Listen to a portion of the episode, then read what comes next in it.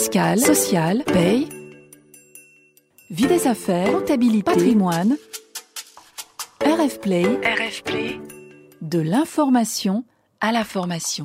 Les pratiques du management. Les pratiques du management.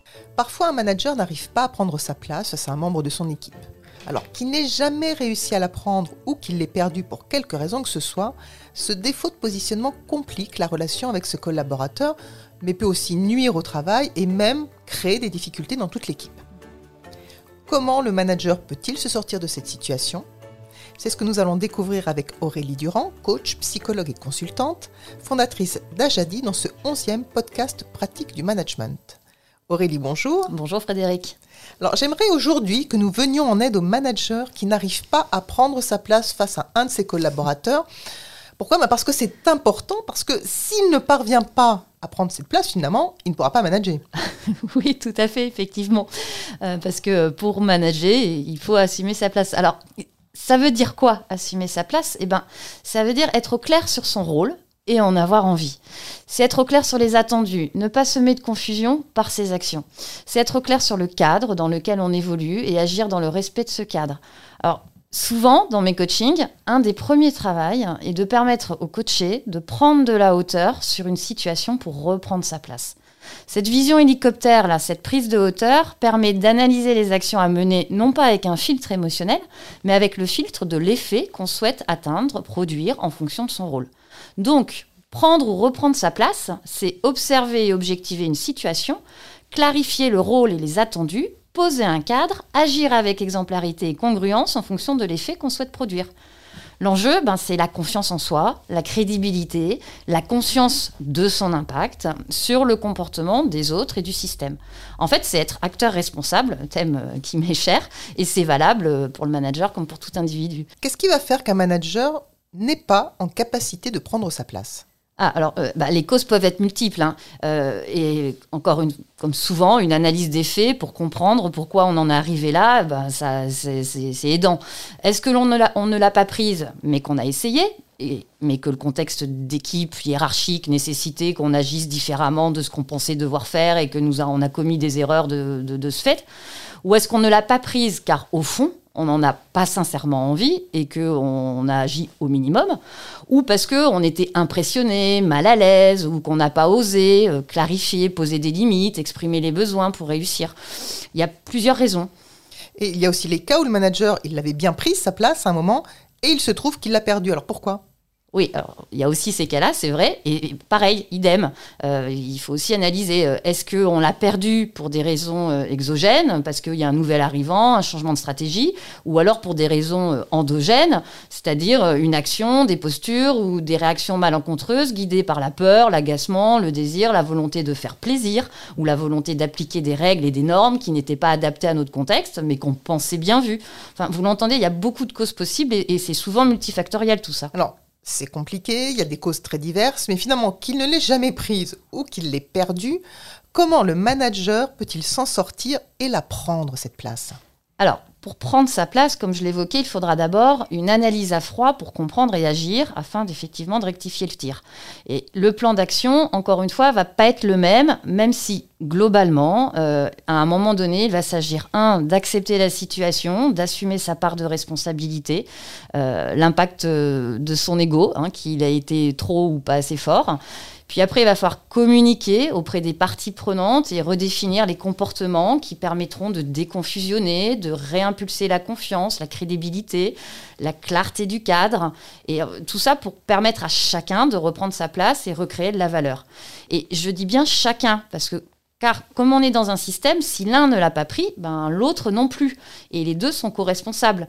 Donc encore une fois, on est dans un cadre professionnel et des relations adulte-adulte où chacun est responsable de ses actes. Donc pour ça, il s'agit de prendre de la distance sur ses émotions et son ego pour se focuser sur son rôle, son objectif, sa mission dans le cadre dans lequel on évolue. Aurélie, vous avez posé un cadre très clair. Maintenant, j'aimerais qu'on aborde des cas concrets, des cas pratiques. Premier cas, on a un écart d'âge qui gêne le manager. Parce que moi, j'ai déjà entendu, écoute, moi, je suis plus jeune que mon collaborateur, euh, je me sens pas légitime à le manager, euh, ou alors je suis plus vieux que mon collaborateur. En fait, j'ai l'impression qu'il me juge totalement dépassé, que je suis en total décalage. Et alors, d'autres cas, alors parce que là, c'est factuel, hein, c'est une question d'âge. Et puis parfois, ça tient beaucoup plus au ressenti. Alors, euh, on va avoir un manager qui est femme et puis qui dit oui, mais en face de moi, mon collaborateur, c'est un homme, c'est un macho, je vois bien, dès que j'ai un truc, euh, il hausse les yeux au ciel. Ou alors c'est l'inverse, on a un homme qui dit oui, mais cette femme, qu'est-ce que tu veux, elle est ultra féministe. Elle- Et les hommes, alors, comment on fait pour se dépatouiller de tout ça? Ok, alors, euh, quand on entend il est macho, il me juge, elle est ultra féministe, je suis pas légitime, bah en fait ces petites phrases, euh, ce sont des jugements sur soi ou sur l'autre. Et les jugements, bah ça induit des émotions qui nous font perdre de vue notre rôle. Euh, alors, on a bien sûr le droit de penser dans notre intimité ce qu'on veut, mais dans le système qu'est l'entreprise, les questions d'âge, d'origine, de sexe n'ont pas à nous opposer, mais au contraire à nous enrichir. Nous sommes là pour remplir un rôle confié par l'organisation qui a estimé que nos, compétences et que nous avons la capacité à tenir ce rôle, ce qui nous donne notre légitimité. Et ce rôle, nous l'avons accepté. Donc dans une culture d'entreprise soutenante, si nous cherchons à changer notre vocabulaire pour se faire apprécier par euh, le plus jeune, par exemple, ou euh, à, modifier notre authenticité, euh, si nous jugeons aussi nous-mêmes les autres, il est comme ci, il est comme ça, c'est un homme, c'est une femme, machin, ultra féministe, à l'autre de critères discriminants, bah, c'est que nous sommes embarqués dans des croyances limitantes, des jugements de valeur qui n'ont pas leur place dans ce contexte. Euh, quand nous repérons ça dans nos manières de faire ou dans celles des autres, eh ben, il s'agit de ne pas rentrer dans un jeu relationnel toxique d'attaque ou de défense. Et comment je fais pour ne pas entrer dans ce jeu relationnel? Ah bah pour ça, il faut prendre de la hauteur. C'est la vision hélicoptère que euh, j'évoquais tout à l'heure. Il faut dépersonnaliser, se rappeler le rôle de chacun et agir avec ouverture en coopération, en s'appuyant sur la valeur ajoutée qui rapproche plutôt que sur ce qui éloigne, en s'appuyant sur les talents de chacun pour réussir ensemble la mission qui nous est confiée. Donc ça nécessite d'être en confiance avec soi-même et de ne pas chercher l'emprise, soit dans la reconnaissance de l'autre, soit dans la prise de pouvoir. Ça nécessite du coup effectivement une sacrée prise de recul par rapport à des convictions et des valeurs intimes. Mais le plus beau succès, ça sera de créer une relation de confiance avec un autre différent. Et même si on n'a pas envie, dans le cadre de l'entreprise, on est responsable de faire avec. Alors, je vais vous embêter avec encore deux cas. Premier cas, Aurélie.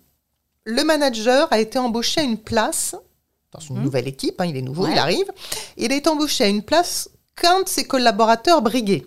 Comment il trouve sa place face à ce collaborateur? Et puis un autre cas de figure, encore un peu plus tordu peut-être. Euh, le manager, il avait tout à fait bien sa place. Mhm. Il s'est absenté pendant un moment, peu importe la raison, et pendant ce temps-là, son collaborateur l'a remplacé. Mhm. Et quand il revient, eh ben, cette place, il la retrouve pas parce que son collaborateur ne le reconnaît plus comme son chef, comme son manager. Alors, vous avez utilisé le mot une place que le collaborateur brigué ou alors il n'est plus reconnu comme chef. Donc là, moi, ce que j'entends, c'est plutôt un, un risque d'interprétation qui peut mener à des situations, du coup, effectivement, qui peuvent être très tendues euh, sur le long terme. Euh, il briguait, il me reconnaît plus comme chef. D'où vient cette perception? Sur quel fait objectif je me base? Euh, Il est important de ne pas laisser de non-dit dans la relation, c'est-à-dire de rendre explicite ce que l'on perçoit. perçoit. Donc, si on a des doutes sur la qualité collaborative euh, liée à ce type de changement de situation, eh ben, il faut objectiver ces doutes grâce à des faits observés. Qu'il faut être concrètement. Qu'est-ce qui permet de prouver euh, les, actes concrets de cette perception?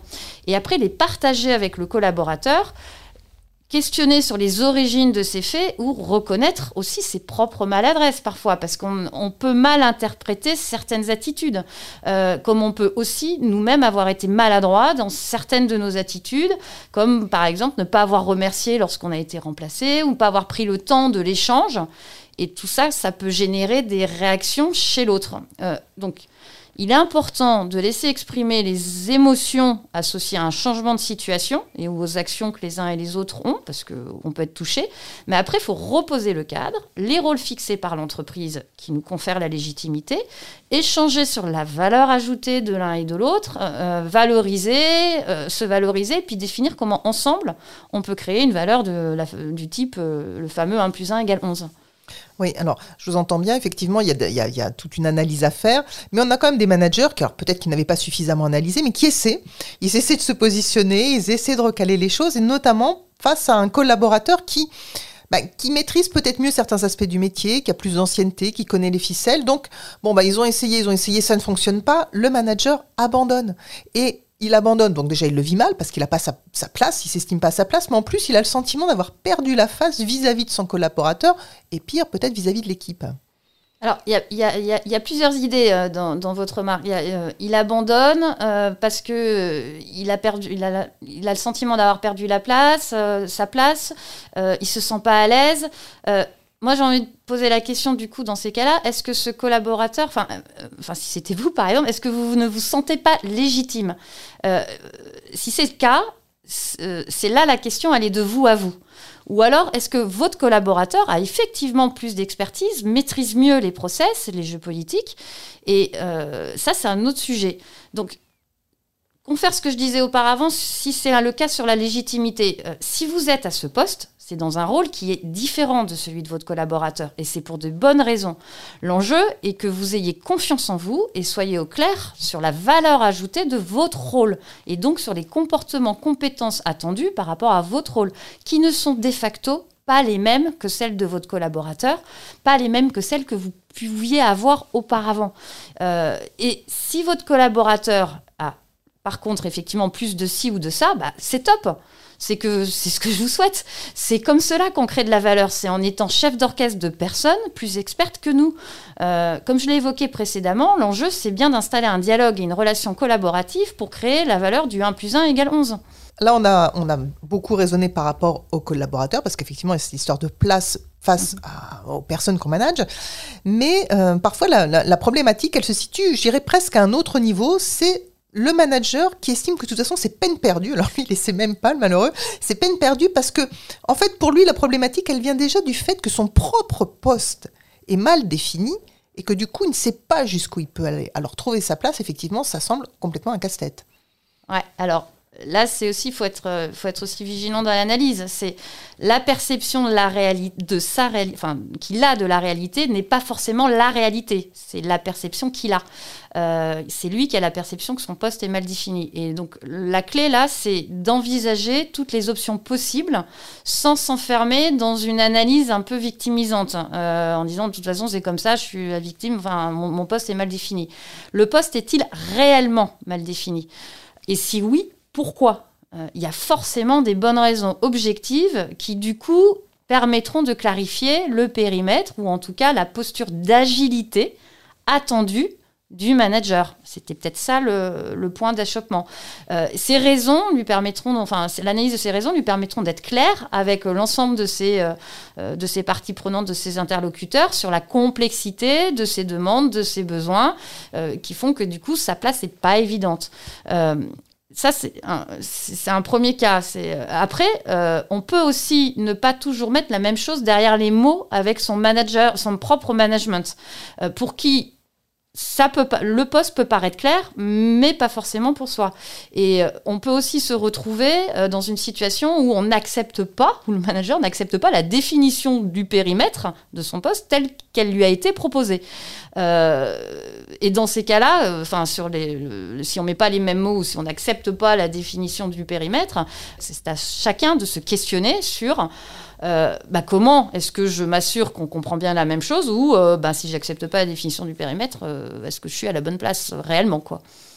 Et si je vais crescendo dans les difficultés et que je dis que, euh, en fait, le manager, certains managers peuvent aller beaucoup plus loin parce que ce qu'ils vivent, alors vous allez peut-être me dire que c'est leur ressenti qui est à analyser, mais ce qu'ils vivent, c'est que leur hiérarchie ne les soutient pas dans leur poste. Et alors, au pire, elle les court-circuite. bah, vous l'avez dit, je vais, il va falloir analyser parce que est-ce que la hiérarchie est-elle factuellement non soutenante? Donc il faut objectiver. À quels signaux je l'ai perçu Est-ce que j'ai eu un échange avec cette hiérarchie pour partager mes observations, exposer ma perception et questionner sur les raisons ou sur euh, comment est-ce qu'on peut faire différemment? Ou est-ce que c'est mon interprétation ou celle de mon entourage qui m'influence? Ça aussi, ça peut jouer. En tout cas, dans tous les cas, si, euh, si on n'a pas un échange avec sa hiérarchie, ben, les choses ne risquent pas d'évoluer. Donc pour clarifier les choses, le mieux est de partir d'exemples concrets qui, vous permettront de ne pas globaliser euh, une situation et d'éviter de rester dans le flou. À partir de ces exemples concrets, vous pourrez questionner euh, ce que l'autre, le hiérarchique, aurait fait à votre place, ou sur les actions pour mieux comprendre la complexité de la situation et ensemble trouver un plan d'action euh, qui, qui, euh, à, l'ensemble euh, des, besoins des parties prenantes, ce qui fait que effectivement la hiérarchie sera plus présente.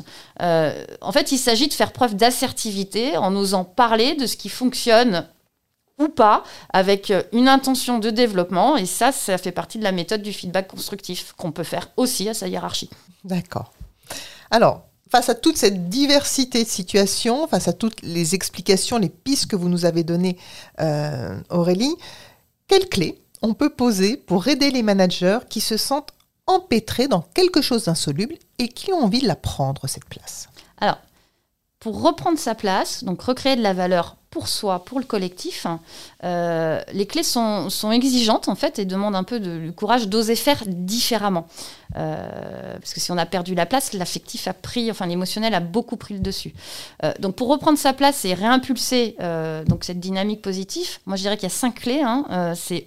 la première, c'est observer, objectiver les faits hein, pour sortir des interprétations implicites que les émotions et les égos biaisent. La deuxième clé, c'est clarifier et se rappeler la légitimité, le rôle, le cadre. La troisième, eh ben, c'est travailler la confiance en soi, en l'autre, euh, et euh, le, développement d'une intention commune euh, de, enfin de, de, création de valeur ensemble et puis des émotions positives. La quatrième, c'est faire preuve d'assertivité dans la relation, c'est-à-dire dire les choses en se respectant soi et l'autre et réaliser des feedbacks pour améliorer la relation. Puis la dernière, ben, c'est d'agir avec exemplarité et congruence entre ses paroles et ses actes, mais également écouter, reconnaître ses erreurs, remercier. voilà, donc c'est être, c'est prendre sa place. Merci Aurélie pour votre participation à cette onzième pratique du management qui vient clore une année de vos précieux conseils aux managers. Merci beaucoup Frédéric. Et merci à vous d'avoir écouté ce podcast qui, comme les précédents, est accessible sur rfplay.fr, mais aussi les plateformes Spotify, Deezer, Apple et Google Podcast. Et je vous donne rendez-vous au mois prochain, en 2022, pour notre douzième pratique du management. Retrouvez tous les podcasts de RF Play et plus encore sur rfplay.fr.